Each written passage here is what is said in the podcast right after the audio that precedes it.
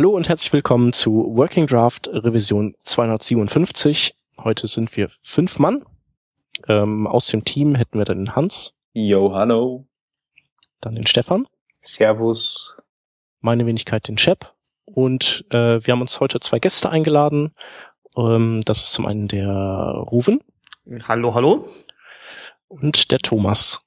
Hallo. Hi. Und äh, ihr seid äh, beide von der Firma Contentful und ähm, wer Contentful ist und wer ihr seid, ähm, das äh, müsst ihr jetzt mal erzählen. Ja, sehr gerne. Vielleicht fangen wir erstmal mit an, wer wir sind. Ähm, ich bin der Rufen. Ähm, ich bin einer unserer Developer Evangelists.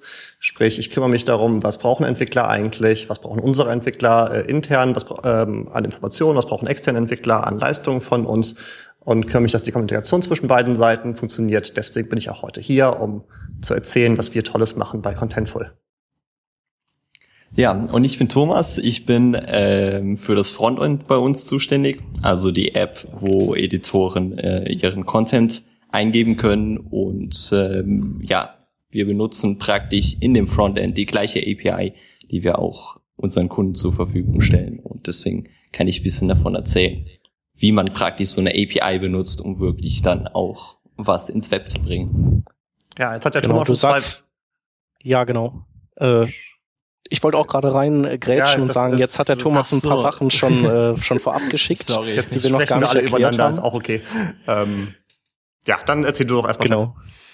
Ähm, also ich wollte eigentlich nur sagen, ähm, ja, Contentful ist, hat was mit Contentpflege zu tun und ähm, ich hatte mal irgendwann eine T3N in der Hand ähm, und in der T3N gibt's ähm, gibt's äh, immer mal auch so eine Rubrik, wo bestimmte Entwicklerporträts ähm, vorkommen und ein Entwickler hatte mal irgendwann so darin gesagt, so das sind eines der nächsten großen Dinge, die er so sieht, sind eben so so Headless Content Management Systeme und äh, da fiel eben auch unter anderem der Name Contentful, woraufhin ich mir gedacht habe, also damals war mir das irgendwie nicht so klar, was damit gemeint ist. Und dann habe ich halt geguckt, was ihr so macht und äh, war eigentlich super begeistert, fand das super interessant. Und dann stellt sich heraus, dass ihr ja auch äh, Berliner seid, also zumindest die, die Firma in Berlin sitzt. Ähm, und da dachten wir, laden wir euch mal hier zum Podcast ein. Und jetzt müsst ihr, jetzt könnt ihr so ein bisschen erzählen, was, was Contentful denn ist. Also es hat mit APIs zu tun und einer Web-Oberfläche. Genau, jetzt sind die wichtigsten Stichworte schon alle gefallen. Wir haben es mit Content zu tun, mit APIs, mit Headless und mit äh, ja, Content Management dann natürlich auch.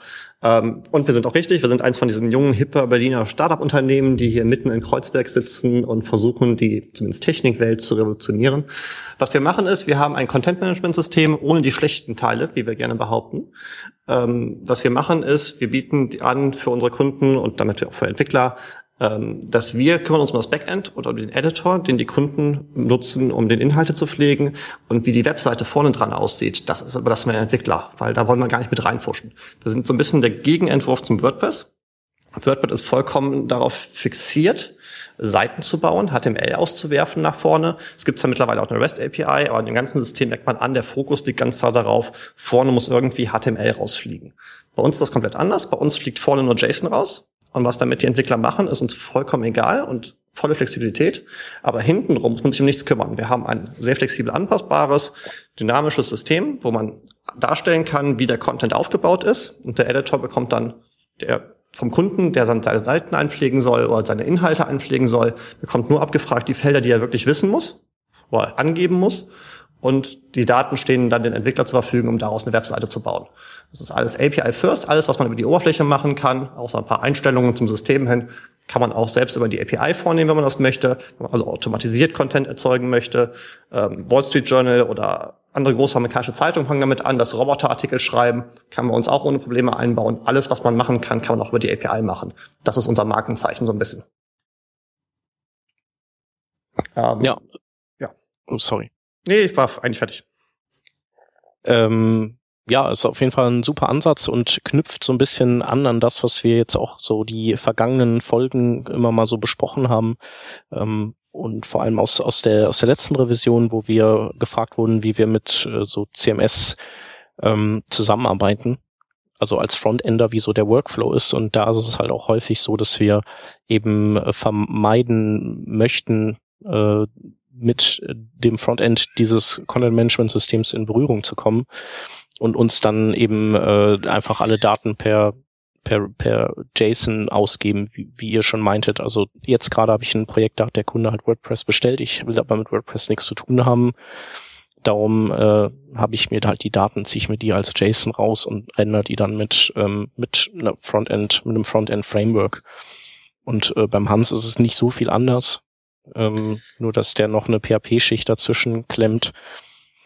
Und äh, ja, Contentful ist halt so das, was wir gerne eigentlich hätten, denke ich. Das haben, glaube ich, ziemlich viele gerne und ich glaube, WordPress weiß das auch und ich glaube, die möchten auch in die Richtung kommen, aber sind eben noch lange, lange nicht da. Und das muss man auch gerade sagen, WordPress hat ja eine ungeheure lange Historie und da sind natürlich auch viele alte Entscheidungen, die man für immer mit sich schleppen muss, ähm, weswegen man nie so ein wirklich ganz sauberes System herausbekommt. Ähm, das Schöne ist eben bei uns, dass es der ganze Fokus ist darauf ausgerichtet. Das heißt, ähm, wir möchten, also jetzt gerade Frontend-Entwickler, jetzt nicht nur Web-Frontend, sondern auch iOS, Android-Entwickler, ähm, ist so die Hauptleute, die gerne Contentful nutzen, weil das sind nicht Backend-Entwickler, die können auch nicht unbedingt selbst ein Backend schreiben. Es ist einfach nicht, was jetzt deren präferierte Arbeit ist. Ähm, und bei uns kriegen sie das Backend eben schlüsselfertig geliefert und sie machen einfach nur noch die, die Experience bauen und nicht mehr ähm, das Verwaltungssystem bauen. Ähm, ganz beliebt davon ist, glaube ich, auch der Use Case, einfach uns für statische Seiten zu benutzen. Ähm, da kann, glaube ich, der Thomas ein bisschen mehr zu erzählen als Frontend-Entwickler selber. Ja, genau. Also ich würde sagen, eine der Reize ist natürlich, dass man ähm, bei WordPress, wenn man wirklich was Frisches machen will, dann muss man erstmal zum Kern vorstoßen von WordPress und viel von dem, was es bietet, weglassen. Aber wenn man es zum Beispiel mit einer reinen API macht und wirklich nur die JSON-Daten hat, dann fängt man mit sehr wenig an und hat halt genauso im Blick, was, was man hat und ist halt völlig frei in dem, was man baut. Und das zum Beispiel dieser Use Case mit äh, äh, zum Beispiel Middleman statische Seiten zu bauen. Äh, ganz cool, weil man wirklich frei ist. Man kann die Templates gestalten, wie man will. Man kann auch den Static Site Generator wählen, wie man will und äh, in der Technologie ist man da völlig frei.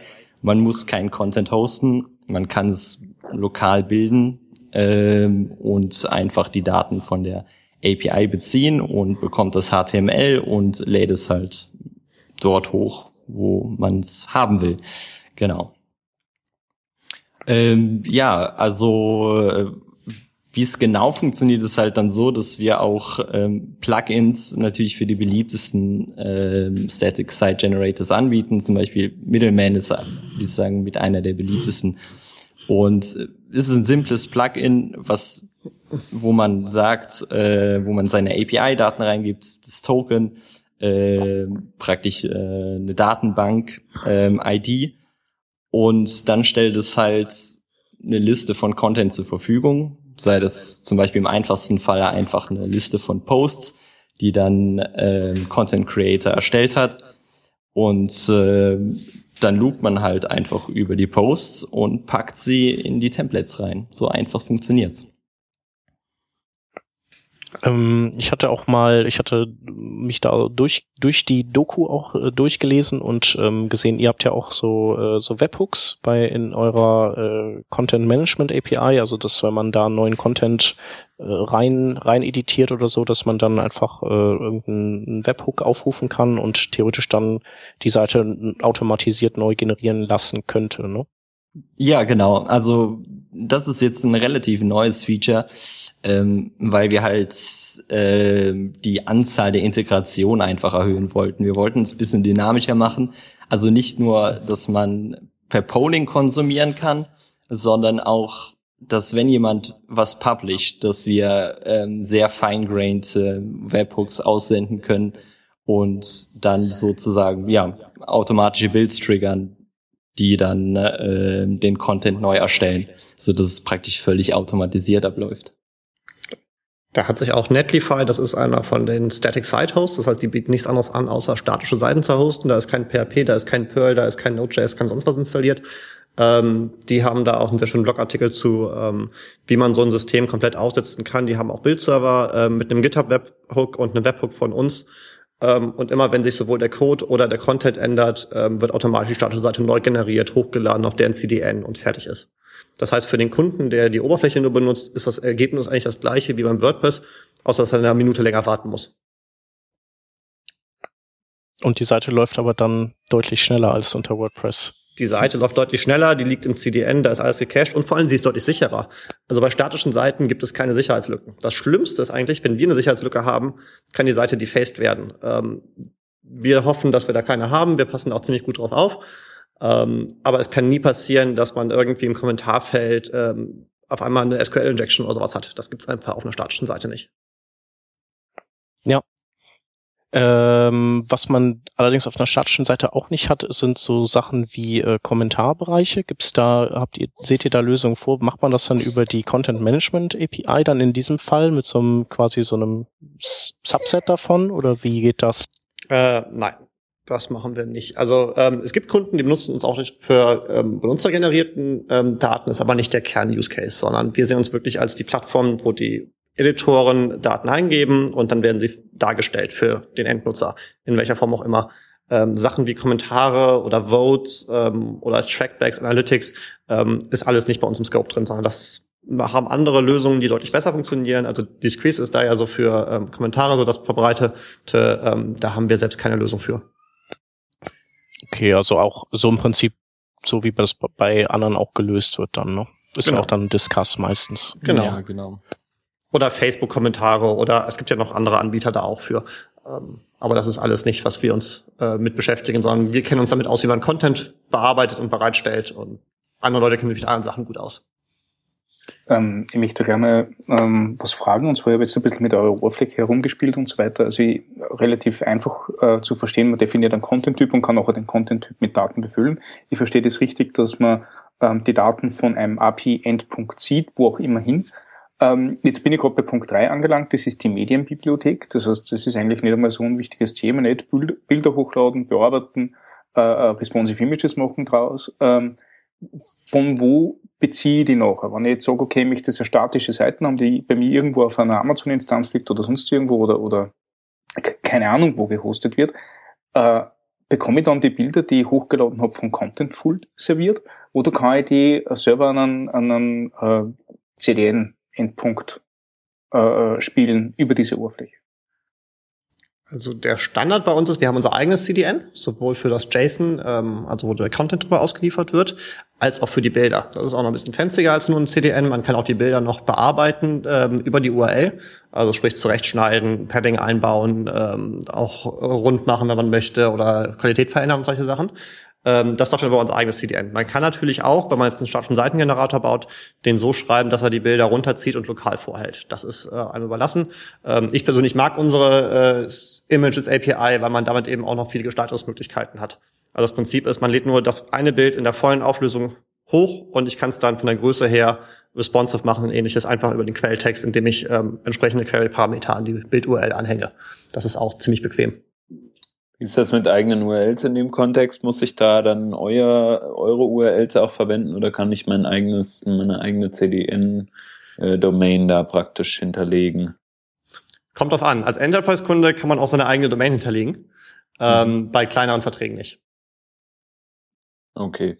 Und dann kriegt man über die API zum Beispiel auch einen, einfach nur eine URL geliefert äh, oder wie sieht das dann aus? Oder hat, muss man dann praktisch eine vorgefertigte eine vorgefertigte URL in sein, also ich überlege jetzt gerade als Template-Entwickler, schreibe ich dann da irgendwie die Default-URL ähm, zum CDN rein, hänge dann meine fünf Parameter dran, die ich haben möchte ähm, und, und dann den Dateinamen bekomme ich dann über die API geliefert von euch wieder oder bekomme ich die komplette URL und hänge da Get-Parameter dran und habe eine Helper-Klasse äh, oder wie läuft das? Äh, das ja, Thomas? Ähm, ja, das ist die komplette URL. Das heißt also, URLs, ähm, die, die Assets werden praktisch immer über die Entries, wo der eigentliche Content ist, praktisch verlinkt. Und das heißt, wenn man diesen Entry bekommt, dann ähm, ist in dem JSON die Spezifikation für dieses Asset drin und wenn es, also auch mit Informationen ist es ein Bild, der MIME-Type ist natürlich drin. Ähm, und dann ist dann die komplette URL drin und äh, ja, so kann man das dann praktisch direkt zum Beispiel dann in die Source, Pro äh, Source Attribute vom äh, Image Tag reinmachen oder so. Hm. Und ähm, du sagtest jetzt oder ihr sagtet jetzt eben, ihr habt auch ein eigenes Content Delivery Network. Ähm, wie kann ich mir das vorstellen? Ist das so ausreichend für alles, was ich mir vorstellen kann? Also auch wirklich High-Traffic-Seiten? Oder ähm, packt man dann lieber noch was wie einen Fastly beispielsweise davor, ähm, was sich dann nochmal um ein extra schnelles Caching kümmert? Oder habt ihr praktisch so eine Vergleichslösung sowieso schon am Start?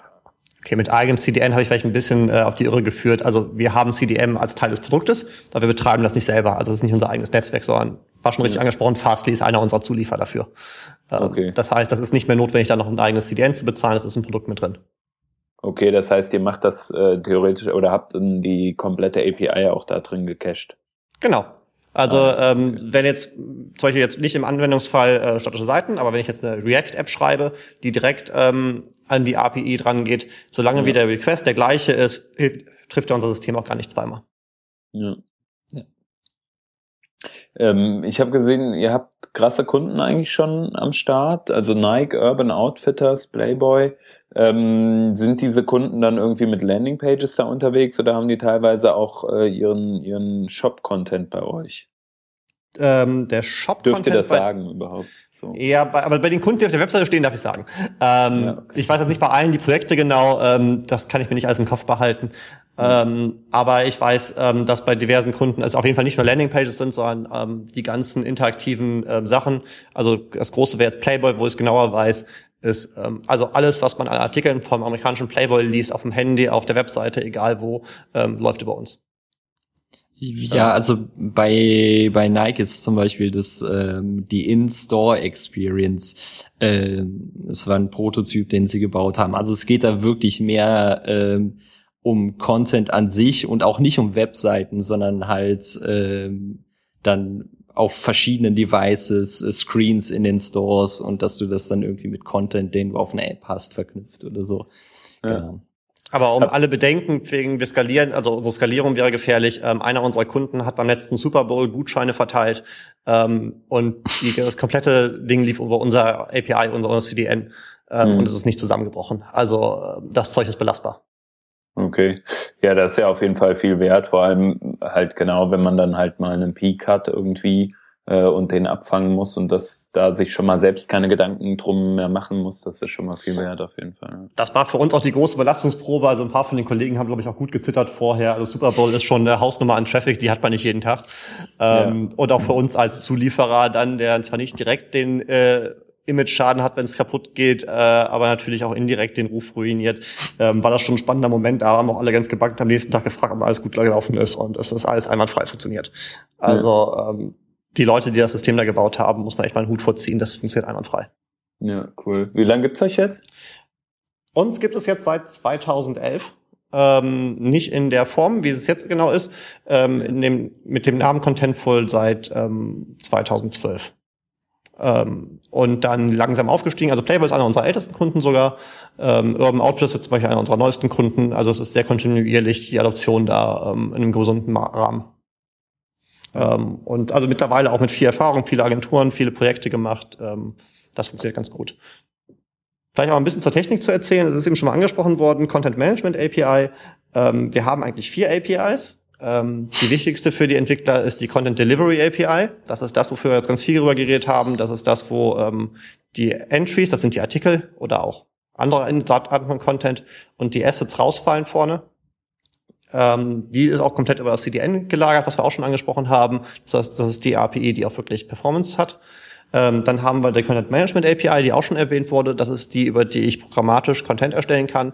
Wenn jetzt mein Kunde so spezielle Anforderungen hat, dass ich unseren Contentful Web Editor einfach so nicht konfigurieren kann, wie es der Kunde braucht, kann ich auch meinen eigenen schreiben und kann trotzdem das System darunter liegend benutzen, kann unsere SDKs benutzen, kann unsere Integrationen benutzen.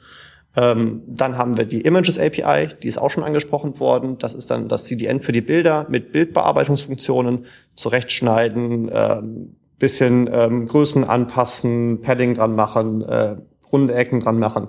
All solche Sachen kann man darüber machen. Und was vielleicht noch ganz spannend ist, wir haben die Content Preview API. Also bei uns sind alle Sachen, die man anlegt im Editor, erstmal Drafts. also Entwürfe, die gespeichert werden, die explizit veröffentlicht werden müssen. Jetzt haben wir das Problem, wir können nicht so wie WordPress einfach mal sagen, klick hier und du siehst, wie dein fertiger Artikel auf der Internetseite aussieht. Das geht eben nicht, da fällt nur JSON bei raus, was viele Editoren nicht so schön finden. Ähm, dafür gibt es dann die Content Preview API, damit kann ich mir dann selbst was bauen, was den nicht fertigen Artikel im Draft anzeigt, wie er später auf der Webseite aussehen würde. Das muss also aber wieder der Entwickler selber machen, weil das, wir wissen ja nicht, wie es aussehen soll. Ja, also praktisches Staging-Environment dranhängen, wo man, wo man das Preview sieht dann. Ähm, genau. So machen wir es zum Beispiel auf unserer eigenen Webseite. Wir haben ein Staging-Environment und das hängt an der Preview API. Bei neuen Drafts gibt es da auch einen Hook, der darauf reagiert? Oder ist das nur bei, bei Publish? Oder kann man Hooks auf, auf Draft-Änderungen reagieren lassen? Im also wir sind, äh, bis jetzt geht's nur Publish, aber wir stehen praktisch kurz davor, äh, das äh, für, also natürlich für die anderen Methoden auch Archive, also man, mhm. es lassen mhm. sich äh, Entries archivieren, ähm, Deletion ähm, und dann halt auch die Changes, die dann mhm. natürlich mhm. interessant sind, um für eine Staging Environment ähm, das Preview zu generieren. Ja. Muss man ähm, mal betonen, wir sind ein Startup, das ganze Produkt entwickelt sich wahnsinnig schnell weiter. Ja. Ähm, auch immer danach, was Kunden auch gerade nachfragen und ähm, ja, also was jetzt heute an Features da ist, ist nicht in Stein gemeißelt. Wir sind jetzt nicht, äh, ich habe eben einen schönen Vergleich gezogen, äh, wir sind nicht Oracle, wo die Änderung zwei Jahre dauert, ähm, sondern wir sind da schon sehr reaktiv und wenn wir merken, dass Sachen einfach fehlen, dann kommen die auch schnell nach. Hier rufen, du hast übrigens äh, eine API vergessen, die wir jetzt noch neu haben. Es sieht bisschen anders aus. Und zwar haben wir, was sich ähm, die Widget API nennt. Also die Idee, ähm, ja, durch Sachen durch eine API zu verändern, die hört, also die ist nicht nur in dem REST äh, Gedanken drin, sondern wir arbeiten auch dran und haben jetzt eine Beta, äh, wo sich praktisch auch unsere UI verändern lässt durch äh, durch äh, Custom Widgets nennen wir das oder Extensions, die man schreibt, wo man praktisch unsere UI so verändern kann und genau auf ähm, seine Wünsche oder die Wünsche der Editoren viel mehr anpassen kann. Genau. Und auch da gibt's eine, eine kleine, wohldefinierte API, die sehr simpel zu verstehen ist und wo man dann auch mitarbeiten kann. Das heißt, ihr könnt irgendwelche Custom-Buttons äh, einfügen, die, keine Ahnung, im Markdown-Editor mir nicht diese üblichen Markdown-Sachen äh, äh, reinschmeißen, sondern, keine Ahnung, irgendwelche Liquid-Tags, die ich aus Jekyll zum Beispiel kenne. Ja, genau. Sowas kann man machen. Ähm, also wir haben relativ viel mit mit Beispielen gearbeitet. Also gibt's auch ein Repository, das voll mit Examples ist. So Sachen, ähm, was funktioniert hat, äh, ein Schachspiel zu embedden und äh, dadurch, dass wir Collaborative Editing haben, konnte man praktisch Schach spielen und die Position wurde in JSON gespeichert und man hätte es äh, dann irgendwo konsumieren können. Also da sind der, äh, also das lässt sich wirklich auch dann auf jeden Use Case äh, anpassen. Okay, bringt mich zur nächsten Frage. Ähm, kollaboratives Editieren heißt natürlich, jeder kann auf jeden Inhalt zur gleichen Zeit arbeiten, ziemlich cool und so weiter. Ähm, was ist, wenn da jetzt dann ein Inhalt veröffentlicht wird, aber ich mir denke, okay, mh, hm, doch nicht ganz das, was ich brauche, ich möchte gerne nochmal zurückgehen zu einer vorigen Version äh, und vielleicht von dort wieder, äh, von dort wieder loslegen. Also sprich Content-Versionierung, ist es in irgendeiner Art und Weise verfügbar, auch über die API zum Beispiel nachher? Äh, äh, Nein, aktuell nicht. Ähm, also Content-Versionierung haben wir nicht. Was ähm, einige Kunden machen, ist über die Webhooks ähm, selbst ähm, Versionierung zu implementieren. Ähm, aber bei uns selbst im System ähm, ist es gerade für die Benutzer nicht zugänglich. Also und auch nicht über die API. Ähm, aber man kann eben, also wir sind so flexibel mit den Webhooks, ähm, jetzt gerade mit den neuen, die auch Draft-Änderungen haben. Ähm, man kann einfach auf jede Änderung das zwischenspeichern und kann es selbst zurückspielen, wenn man solche Anforderungen hat. Aber wir selber können das aktuell noch nicht. Wissen okay, aber, dass das es ein wichtiges Thema ist. Es steht bei uns auf der Liste drauf, ähm, ja. nur noch nicht ganz oben. Ja. Na, also, also ganz, ganz klar. Das, ähm, also man, man kann sich ja da ausspielen, nicht? Also das sind ja einige, einige offene Punkte, die man, die man sich da auftut, wenn man mal anfängt. Ähm, ja, aber sehr also interessant ist, so, also ich, Entschuldigung. Also ich, ich finde die Idee ganz gut, dass du sagst, okay, du, du hast ähm, Webhooks, das heißt, du hast immer einen Push, wenn sich Content geändert hat auf irgendein System, das draußen ist, da spricht nichts dagegen, dass die Arme durch die ganze API drüber rattet, den ganzen Content zieht und irgendwo in der GitHub speichert und, und taggt, von mir aus nicht.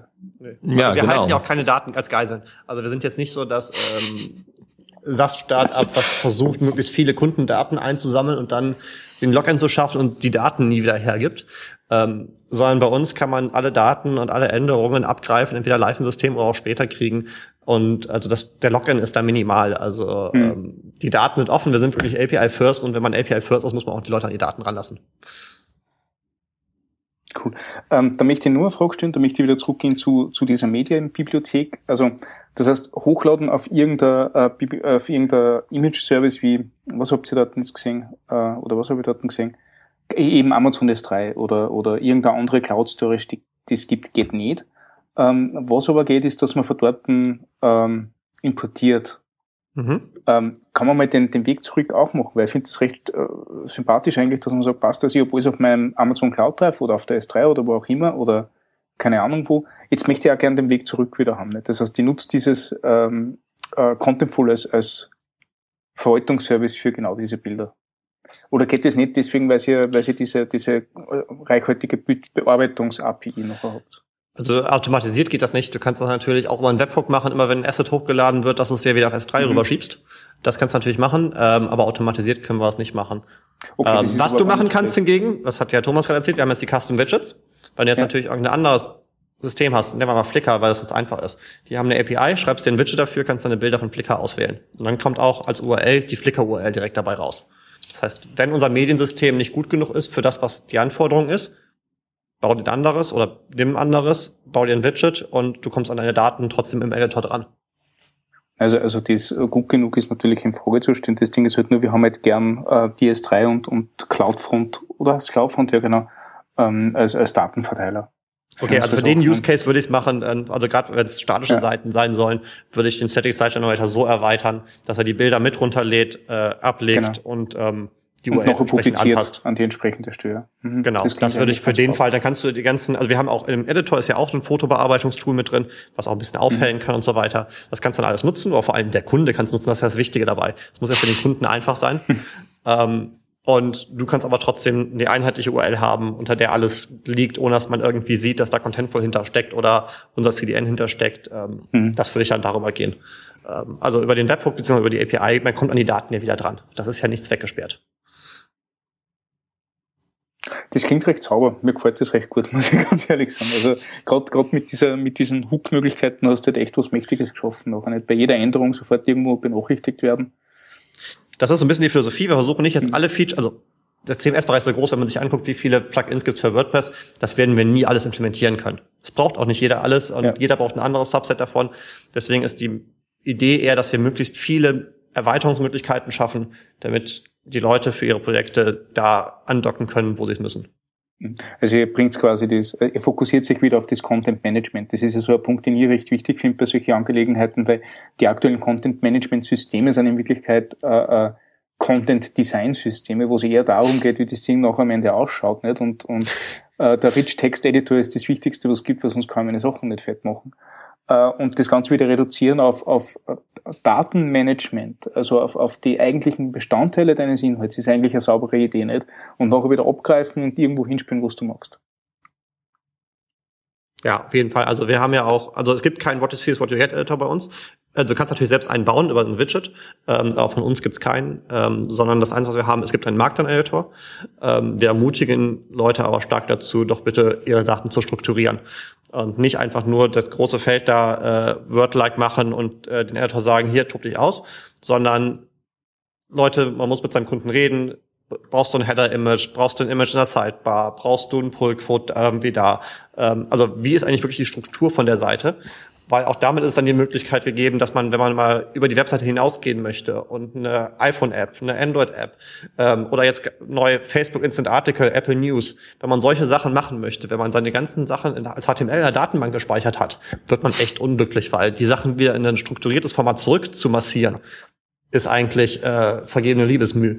Wenn die Sachen schon strukturiert sind und strukturiert von den Editoren angelegt werden, hat man alle Möglichkeiten an Output, die man sich vorstellen kann. Und auch wenn man die Seite 20 mal neu designt, man muss nicht irgendwie sämtliche Artikel anpassen. Also ich selbst habe eine Joomla-Vergangenheit und wenn ich Joomla-Projekte gemacht habe, das Schlimmste war immer, wenn ich festgestellt habe, ne, Mist, die Designänderung, die der Kunde haben möchte, steckt im HTML von allen Artikeln drin. Ich muss mir jetzt ein Skript schreiben, was in die Datenbank rangeht, überall in die Spalte Body Content reinguckt und äh, jetzt folgendes ändern. Das macht keinen glücklich. Punkt und ja. Struktur, äh, wenn ich gleich mal da reingrätschen darf. Also ähm, absolut eurer Meinung, das ist total klasse äh, und, und äh, das sehe ich ganz genauso. Eine Challenge, die es dort aber gibt, sind Cross-Referenzen auf eigene Inhalte. Wenn ich sage, okay, ich habe keine Ahnung, mehrere Artikel oder, oder einen, sehr äh, komplizierten Baum äh, ähm, meiner, meiner Navigationsstruktur und ich möchte auf irgendeinen anderen Inhalt verweisen, ähm, der sich nachher wieder ändern kann. Wie schafft es der Redakteur am saubersten? Weil tatsächlich ist ja, äh, nachdem ich es von einer API sage, äh, die URL, die am Ende rauskommt, äh, ja komplett andere, nicht? Also das, die URL, die nachher meine statische Seite hat oder meine React-App oder was auch immer, äh, wird definitiv anders sein als wie die URL, von der ich es von der API saug. Wie steht steht Contentful sicher, dass wenn ich äh, äh, einen Link mache, also eine, Cross, also Referenz auf irgendein, irgendeine Seite in meinem eigenen Bereich, in meinem eigenen Baum, dass dieser Link nachher beim Output korrekt ist? Ähm, ja, das hängt natürlich davon ab, ähm, äh, wie man die Links dann auf der staatlichen Seite generiert. Ähm, man kann praktisch ähm, äh, ja Entries, so wie wir es nennen, verlinken in unserer App. Und das heißt zum Beispiel, man könnte äh, einen Content-Typen Menü kreieren und dann erstellt man ein Entry-Menü und linkt dann zu den Entries in unserer App erstmal. Und was dann passiert, ist, dass die, dass die API praktisch eine Liste in dem JSON zurückgibt mit Links, mit, also mit JSON-Objects zu diesen Entries. Und die Entries haben dann ein Feld, was einen Slug angibt für die URL und ähm, dann ist man halt völlig frei, wie man den ähm, Slug dann zu einer URL macht, wo man das speichert und dann je nachdem, wo es hin verweist, wird dann natürlich äh, dieser Slug benutzt, um praktisch den Entry anzuzeigen. Also es funktioniert relativ gut. Wir stellen dann auch zum Beispiel sicher, dass ähm, diese Slugs, wenn man sie bei uns in der Web-Oberfläche eingibt, ähm, äh, unique sind. Und so kann man praktisch dieses ganze drumherum ausblenden und sich nur auf den wirklich den Identifier konzentrieren für diese Entries. Wenn Sie dieser Slug einer, eines Entries ändert, äh, ändert sich der dann noch in alle Cross-Referenzen, die ihr habt? Genau, also wenn cool. du eine Referenz machst, dann ist diese Referenz praktisch bei ID. Das heißt, wenn du im Editor den Entry, der über die ID referenziert ist, den irgendwie veränderst, dann wird sich natürlich das auch ähm, im JSON, äh, was du zurückbekommst von der API, widerspiegeln. Das Entscheidende ist, also Contentful denkt nicht in URLs. Contentful ja. denkt in Objekten und Referenzen zwischen Objekten. Wie dann die Objekte auf URLs mappen, das ist wieder dem Entwickler überlassen. Da mischen wir uns hier nicht ein. Ja. Ähm, aber da, wir da, geben dir die Referenz auf ein anderes Objekt und aus dem Objekt kannst du dann wiederum deine URL generieren. Da möchte ich nur ganz kurz weiterbohren. Ähm, in Markdown, Markdown ist ja relativ frei, was das Ganze angeht. Da kann ich einfach plain im Text irgendwie einen Link definieren und so weiter. Wenn ich den jetzt auch auf eine Referenz lege dort über diese eckige Klammern und nachher der Text, oder umgekehrt, mag man das nicht merken. Also ich glaube, am Anfang ist der Text und nachher in, in runde Klammern ist die tatsächliche URL. Äh, geht genauso. Das heißt, der erkennt, dass ich dort einen, einen, einen Contentful Slug verwende äh, und tauscht den noch aus, wenn es wäre, auch wenn das in Markdown drinnen ist. Äh, nein, das das ja. tut er aktuell nicht. Ähm, okay. Da muss man dann ähm, eine Konvention treffen. Also Markdown verarbeiten wir gar nicht, ähm, sondern das reichen wir eins zu eins weiter. Mhm. Ähm, die Konvention, die ich persönlich mag, ist den Leuten zu sagen, ist, wenn du die Referenz hast, also sprich ähm, ja die ID, ähm, einfach die als URL anzugeben. Da muss man aber seinen Markdown-Parser anpassen, beziehungsweise das Markdown vorfiltern, ja. um aus den IDs wieder URLs zu machen. Das übernehmen mhm. wir aber nicht. Mhm. Das wäre natürlich eine coole Geschichte, nicht? Also wenn, wenn der das erkennen würde, weil ähm, tatsächlich links im Fließtext, das kommt vor. Nicht? Das sind Sachen, die, die jetzt nicht so unüblich sind. So finde ich die Idee total cool, nicht? mit diesen, mit diesen äh, ähm, Referenzen und Slugs. Also das ist äh, total clever. Äh, Im, im Markdown war es noch fein, aber das ist natürlich dann schon die Kür, nicht? Also das ist schon. Ja, also ist, auch, ist eine fette Challenge. Also generell bei dem Markdown ist auch so, dass wir es praktisch nur als Text behandeln. Mhm. Das heißt, äh, wir präsentieren es natürlich in der Weboberfläche ähm, als mit diesem Editor, den man verändern kann, aber die API weiß darüber nichts. Ja. Und das ist halt auch wichtig, dass wir diese Separation haben. Wir wissen nicht, ob ist, der Markdown drin steckt oder ähm, ob man irgendwas anderes äh, drin speichern möchte. Ist, ist, ist ja ich habe auch so. Kunden gesehen, also die haben auch schon CSS drin gespeichert. Also es kommt auch. Nein, es ist, es ist ja schlau, so anders machst du ja nicht da. Also anders brichst du die Idee wieder auf vom, vom Content Managen. In Wirklichkeit, wenn du jetzt Markdown zu deinen Gunsten veränderst, dann kommst du mit irgendeiner ähm, Sprache wie Liquid nachher daher nicht das du eigentlich nicht drinnen haben.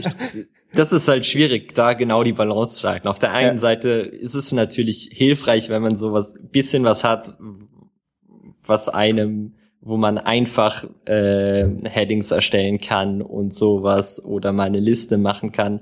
Aber auf der anderen Seite ist dann auch wirklich so zu äh, separieren, dass man zum Schluss aus den Rohdaten mit dem Design wirklich was Sinnvolles machen kann. Ja, fein. Ja, cool, echt spannend. Also das, ähm, also ich habe mich gerade mit solchen Sachen nämlich wirklich in die letzten, ne, was sage ich jetzt anderthalb Jahre, ja eigentlich, eigentlich ist schon länger her. Also in die letzten anderthalb Jahre habe ich die Gelegenheit gehabt, dass ich das tatsächlich für Projekte, äh, ähm, dass mich für, für zu realisierende Projekte damit beschäftigt. Und das sind echt Fragen, die, die ständig aufpoppt sind. Und ich finde, ich finde eigentlich eine Lösungsansätze recht cool. Da drinnen muss ich ganz ehrlich sagen. Was man vielleicht auch noch hervorheben sollte, wir kümmern uns auch um unsere Entwicklergemeinde. Ähm, wir haben einen sehr aktiven GitHub-Betrieb. Ähm, wir haben SDKs in fünf, sechs, sieben, ich weiß gerade aktuell gar nicht, muss ich jetzt, sonst müsste ich jetzt lügen, ähm, Sprachen zur Verfügung, sowohl für CDA als auch für CMA, nicht immer, also CMA nicht für alle Sprachen, aber für die meisten, äh, CDA für, ich meine, sieben Sprachen aktuell.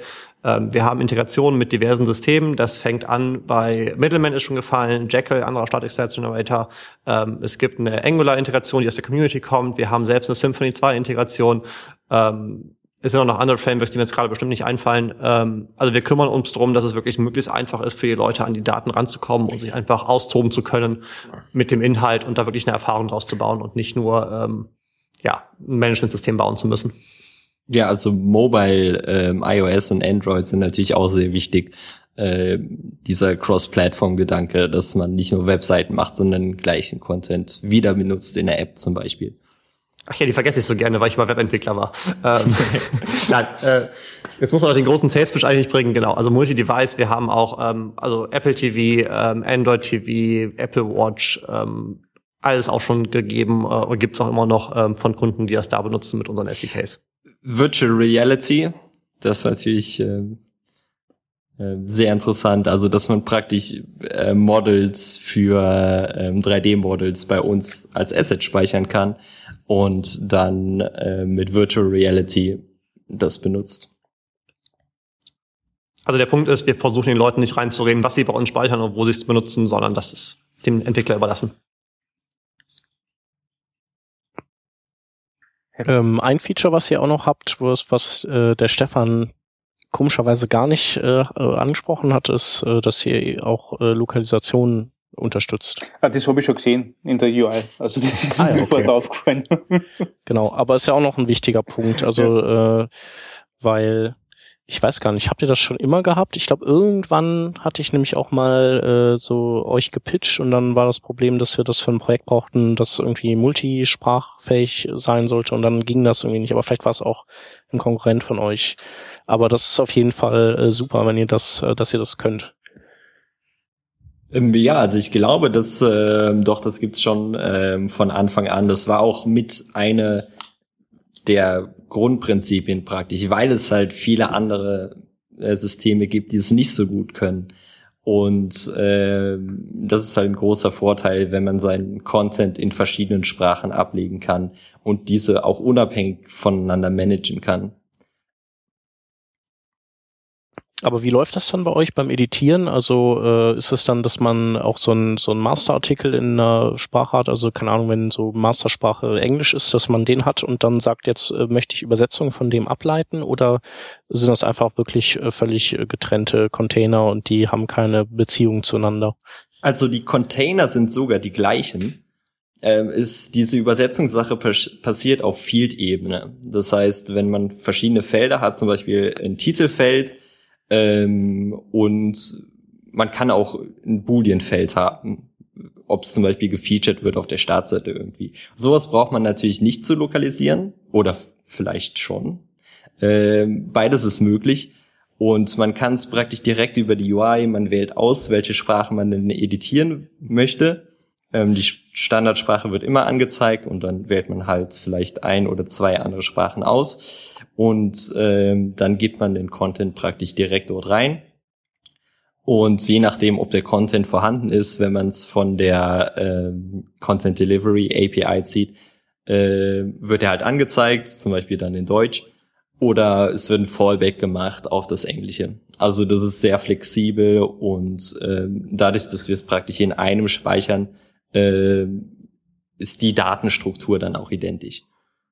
Das ist auch vor allem wichtig bei Referenzen und bei Links. Also wenn ich einen Link habe von Entry A auf Entry B, dann ist das für alle Sprachen richtig und nicht nur für eine Sprache oder sowas. Ich kann es natürlich auch lokalisieren und ändern, aber ich denke mal, der normale Fall ist, wenn ich von meiner Blogartikel auf den Autor verlinken möchte, ist das in allen Sprachen der gleiche und nicht in jeden Sprachen anderer. Ja,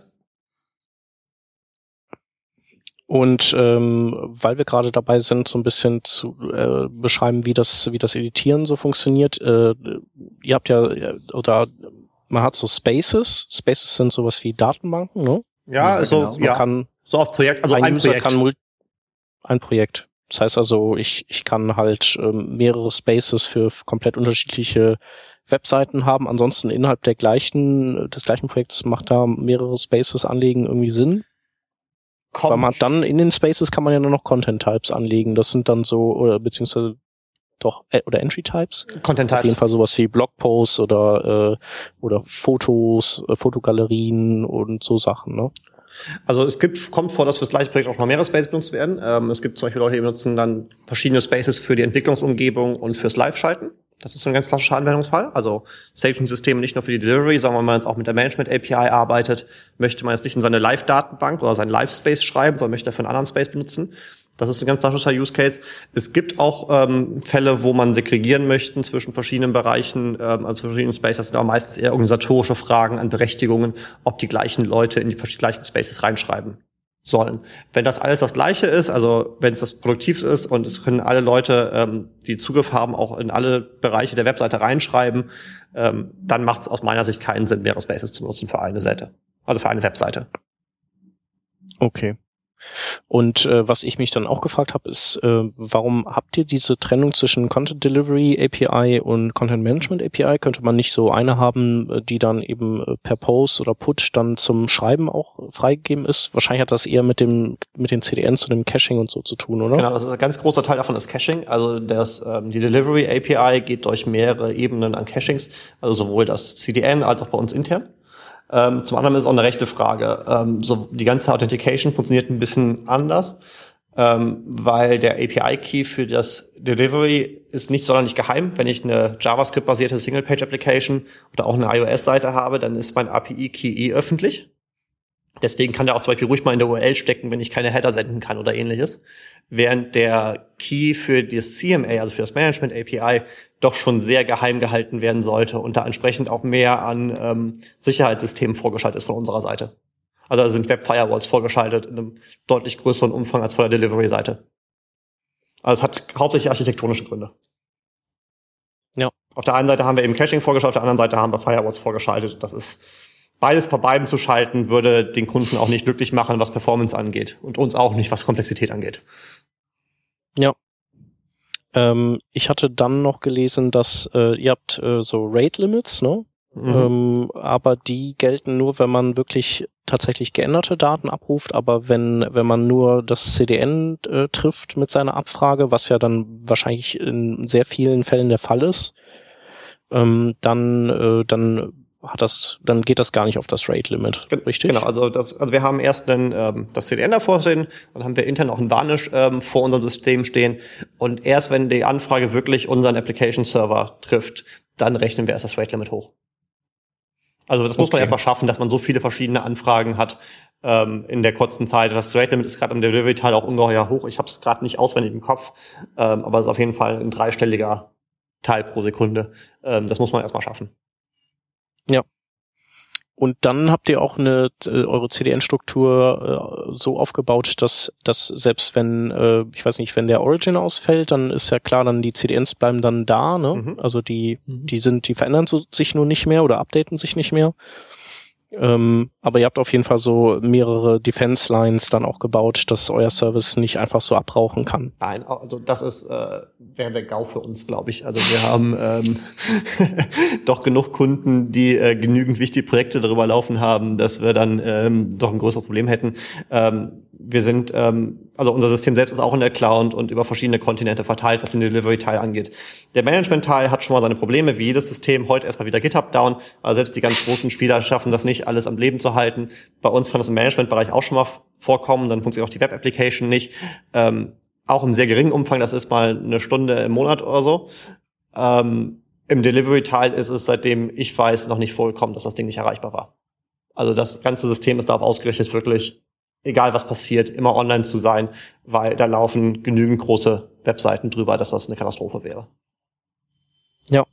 Und das ist Schön ist natürlich auch als kleiner Entwickler mit seinem kleinen Projekt, auch wenn es vielleicht nur das Blog ist für ähm, den Mittelständler, ähm, man hat die gleiche Infrastruktur darunter liegen. Das heißt, man profitiert davon, dass ähm, Playboy und Nike da ähm, eine sehr zuverlässige Infrastruktur haben wollten und die kann man auch für seinen Mittelständler dann haben. Mhm. Ähm, Frage zu, zu der Cloud. Äh, kann man, äh, was ist, wenn jetzt ein Kunde Bedenken hat, dass Daten eben nicht innerhalb Deutschlands äh, gelagert wird oder sowas? Kann man da irgendwie helfen? Oder kann man da irgendwas machen? Gibt's ja auch. Ähm, aktuell nicht. Jetzt muss man sagen, wir verarbeiten keine personenbezogenen Daten, wie es so schon im deutschen Datenschutzrecht heißt, mit Ausnahme der Daten der Editoren. Ähm, alles andere ist tendenziell eh öffentliche Daten. Deswegen haben wir da auch noch kein großes Feedback von Kunden gehabt, dass da Bedenken bestehen. Okay. Ähm, ja, dann wäre natürlich noch interessant zu wissen, wie, wie das so mit euren äh, Price Plans aussieht. Also, weil bis jetzt klingt das ja alles auf jeden Fall super und äh, ich kann mir vorstellen, dass der eine oder andere jetzt auch Bock bekommen hat, ähm, euch mal einzusetzen irgendwo oder zu, zu, zu testen auf jeden Fall. Ähm, wie ist es da? Ihr habt, äh, ihr habt auf jeden Fall einen freien Plan. Den, für den habe ich mich einfach mal aus Spaß angemeldet. Ähm, dann habt ihr noch äh, Enterprise und wahrscheinlich noch ein paar Abstufungen dazwischen. Die habe ich mir jetzt noch nicht angeguckt. Genau, dann erzählen wir mal. Also man fängt natürlich ganz klar an mit dem freien Plan. Ähm, da kriegt man drei Benutzer, man kriegt 1000 ähm, Entries und Assets, äh, 1000 Entries da drin und 100.000 API-Requests pro Monat. Das ist vollkommen ausreichend für eine statische Seite. Also nicht nur vollkommen ausreichend, schon überdimensioniert. 100.000 API-Requests ähm, schafft man auch mit einer dynamischen Seite, die ein Contentflow als Backend benutzt, ähm, nicht so schnell. Ähm, weil, wie gesagt, ja, es zählen nur API-Requests, die auch wirklich unser System treffen ähm, und die in dem Fall auch den Varnish treffen, aber man muss trotzdem erstmal auf 100.000 kommen. Ähm, dann geht's weiter mit dem Plusplan. Der kostet 99 Euro im Monat. Da sind dann fünf Benutzer drin, 5000 Entries und eine Million API-Requests. Und als größten Plan auf unserer Webseite haben wir den Pro-Plan für 199 Dollar mit 10 Benutzern, 10.000 Entries und 2 Millionen API-Requests im Monat. Äh, nach oben ist das Ganze alles offen. Ähm, wir bieten Enterprise-Verträge an mit dann auch Service-Level-Agreements, die deutlich ähm, ambitionierter sind, äh, was Support angeht und ähm, mit vorgegebenen Supportzeiten und Backup-Lösungen und so weiter. Ähm, da machen wir auch viel möglich äh, für Kunden auf Sonderwünsche. Äh, das ist auch viel Vertragsgestaltung. Das richtet dann wirklich an die großen Firmen wie, wir hatten schon Nike, Playboy, ähm, Outfitters genannt.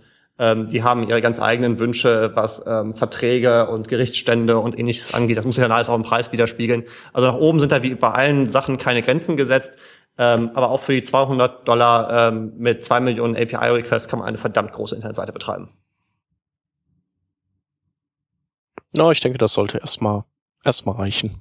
Und äh, der Preis ist ja eigentlich auch vollkommen in Ordnung. Also äh, wenn man so sieht, was, was so Kunden sich teilweise anschaffen, so Hybris und, äh, und Co., die hauen ja erstmal nur rein Setup-mäßig schon 70.000 Euro einfach über die Wupper, ne? Ja, wenn man sich auch mal anguckt, also, was man bei Amazon für einen API-Request ähm, gegen S3 oder ähnliches zahlt, ähm, das ist dann nicht mehr so der große Unterschied, um ehrlich zu sein. Und wir machen dann noch ein bisschen mehr als nur Daten ausliefern.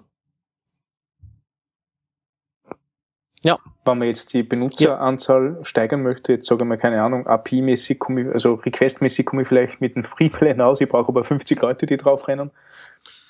Ähm, Im Self-Service, also es gibt dann noch ähm, auf Wunschpläne, die ein bisschen größer sind im Self-Service-Bereich. Ähm, ansonsten kann man jetzt nicht flexibel mhm. da was gestalten, wie was im Enterprise möglich ist, weil im Enterprise ist alles Verhandlungssache. Ähm, ja.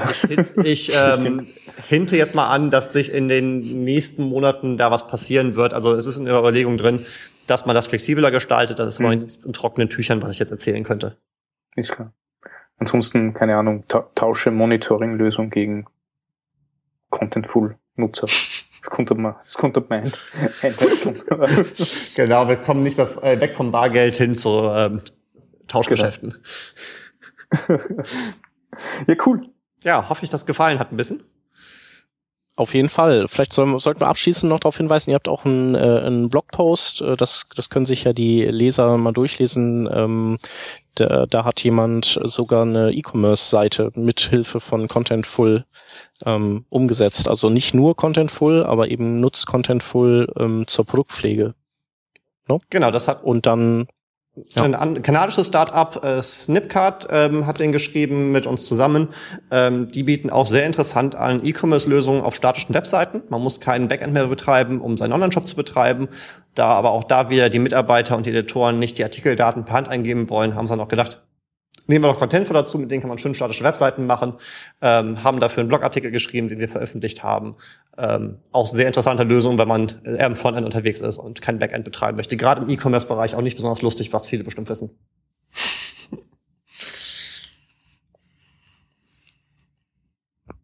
Ja, sonst irgendwas vergessen noch? Nö, ne? Ich glaube, wir haben eigentlich. Vielen Dank für die Einladung vielleicht erstmal. Hat uns sehr ja. viel Spaß gemacht. Also äh, Danke. ich habe auch schon lange Jahre immer mal wieder reingehört. Jetzt nicht jeden Tag, weil ich nicht so der Frontend-Mensch bin, oder nicht jede Ausgabe, aber doch immer mit Interesse verfolgt und doch schon mal cool, mal dran teilnehmen zu dürfen. Und vielleicht ja. noch erwähnen, wer Bock bekommen hat auf Contentful und vielleicht nicht nur ausprobieren möchte, sondern vielleicht auch ein bisschen mitarbeiten möchte. Wir haben gerade eine Stelle offen für einen Ruby-Entwickler. Da freuen wir uns auch gerne, wenn Leute Spaß haben, Content bearbeiten und Content ausliefern, zu verbessern für die Welt da draußen ähm, und das gerne mit uns gestalten möchten. Freuen wir uns. Okay, ich glaube, was ich jetzt gehört habe, ist der Chat wieder wieder Richtung Kinderdienst verschwunden. Deswegen wenn ich jetzt. ähm, ich, ich, Eigentlich bin ich nicht dahin verschwunden. Ah. Ich, ich, ich mute nur, weil äh, die meine Tochter sitzt auf meinem Schoß und äh, reißt gerade Briefe auf. Okay, dann kann vielleicht ist die Emma oder die Paula? Äh, die kleinere, die will nicht schlafen. Okay, nee, ich würde schon sagen, vielleicht kann sie jetzt die, äh, die Schlussworte machen.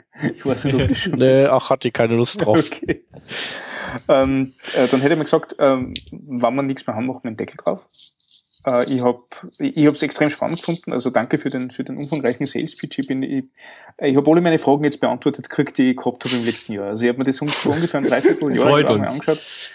War, war, war damals schon echt spannend und, und finde immer noch recht spannend. Also ähm, mit den ganzen Gedanken, die wir haben, äh, äh weg von, von diesem monolithischen Content Management und äh, Content Design System äh, hin zu was flexibler, kleinere Bausteine und äh, Output einfach ähm, so übernehmen, wenn man lustig ist, finde ich das einen extrem coolen Weg. Ich finde den Gratisplan extrem cool. Also da kann man, da kann man schon als kleiner Entwickler ein bisschen was anfangen damit und ähm, hat weit weniger Kopf zu brechen für die gewissen Sachen. Also finde finde ich recht lässig, haben, haben wir auch, auch was davon ohne Kohle zu erweisen. Mit Kohle, die überwiesen wird, ist natürlich entsprechend äh, besser und umfangreicher.